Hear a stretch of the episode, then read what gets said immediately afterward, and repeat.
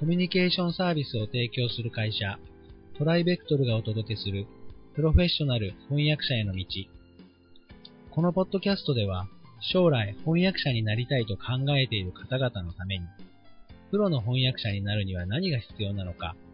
注目のトピックを交えてお届けします。この番組は、企業、大学、研究開発機関向けの翻訳サービスを提供するトライベクトルが、対応言語50カ国以上、年間1万件以上の翻訳実績をもとにお届けします。え皆さんこんにちは。トライベクトルの矢柳です。えー、今回もですね、プロフェッショナル翻訳者への道、えー、スタートしたいと思います。富山さんよろしくお願いします。よろしくお願いします。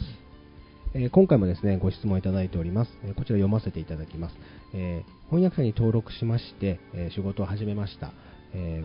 私自身が専門にしていきたいのは医薬関係だそうですね、医薬関係ですが、え実際なかなかその医薬の仕事が回ってきません。えあまり興味のない会社案内とか、まあ、契約書の翻訳ばかりをやっていますと。えこの翻訳会社とは取引をやめた方がいいのではないですか？という質問なんですけれども、富山さん、これはいかがですか、えー、最近リアルな質問が増えましたね。そうですね、具体的ですね。えー、これは翻訳者、向上心のある翻訳者さんにとっては、あの共通で持たれる焦りじゃないかと思いますね。うんはい、えー、結論から申しますと、はい、会社案内とか契約書ばかりとはい、ぼやいてしまうにはもったいないと思います。もったいない。うん、と言いますのは、会社案内とか契約書を専門にしている翻訳会社もあるぐらいで、はい、契約書のプロフェッショナル、はい、契約書のスペシャリストっていうニーズはあるんですね。そうですね、うん、で財務諸表とか IR 情報を専門にしている翻訳代理店もありますし、はい、そういうのに特化した翻訳者はあの非常に必要とされているんです。うんうん。ですから、会社案内とか契約書の経験を積むことができるっていうのは、はい、あの貴重な機会だと思いますね。はい、で本当にやりたい翻訳の分野ではなかなか仕事が来ないっていうのも、はい、よくある話なんです。はい、例えばアート分野を目指している翻訳者が、はい、じゃあずっと毎月毎月アートの仕事がいっぱいあるかっていうと、うん。あのアートを専門にしている翻訳者でもそういうことは比較的少ないんですね。うんうん、あのアートが来れば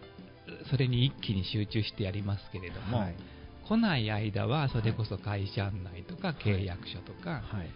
比較的誰がやってもできそうなものをやっている場合もあるんです。うんうんですが、はい、あの優秀な翻訳者が手がけた会社案内とか契約書は、はい、やはりきらりと一味違うものなんですね。うん、ですからそういう意味では翻訳者としての存在をアピールできる機会なので、はい、会社案内とか契約書しか来ないと嘆くのはあのもったいないかと思います。なるほどまあそうですよね。あのただこのなんでしょう翻訳会社さんから来る仕事が、まあ、例えばその、えー、生活のその仕事の例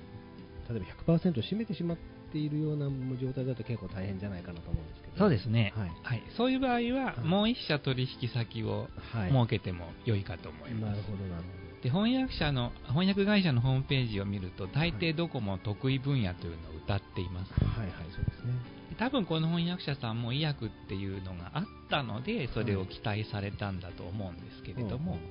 もし医薬の分野で、はい、あのキャリアを積んでいきたいと思うのであれば、はい、医薬を前面に出している翻訳会社との取引も考えてみていいと思います。ただ今、その会社案内とか契約書の仕事が来ているのであれあれば、はい、そことのお付き合いも持っていていいんじゃないでしょうか。なるほど、まあ、上手に付き合った方がいいそうですね。すねはい、うんなるほどですね。まああのー、それがプロのそのもうすでに一線で活躍されている方って大体2社、3社ぐらいは皆さん持ってらっしゃると思うんですけど、はい、ね、同じような状態にできるだけ持っていくっていうようなことですかね。はい、そうですね。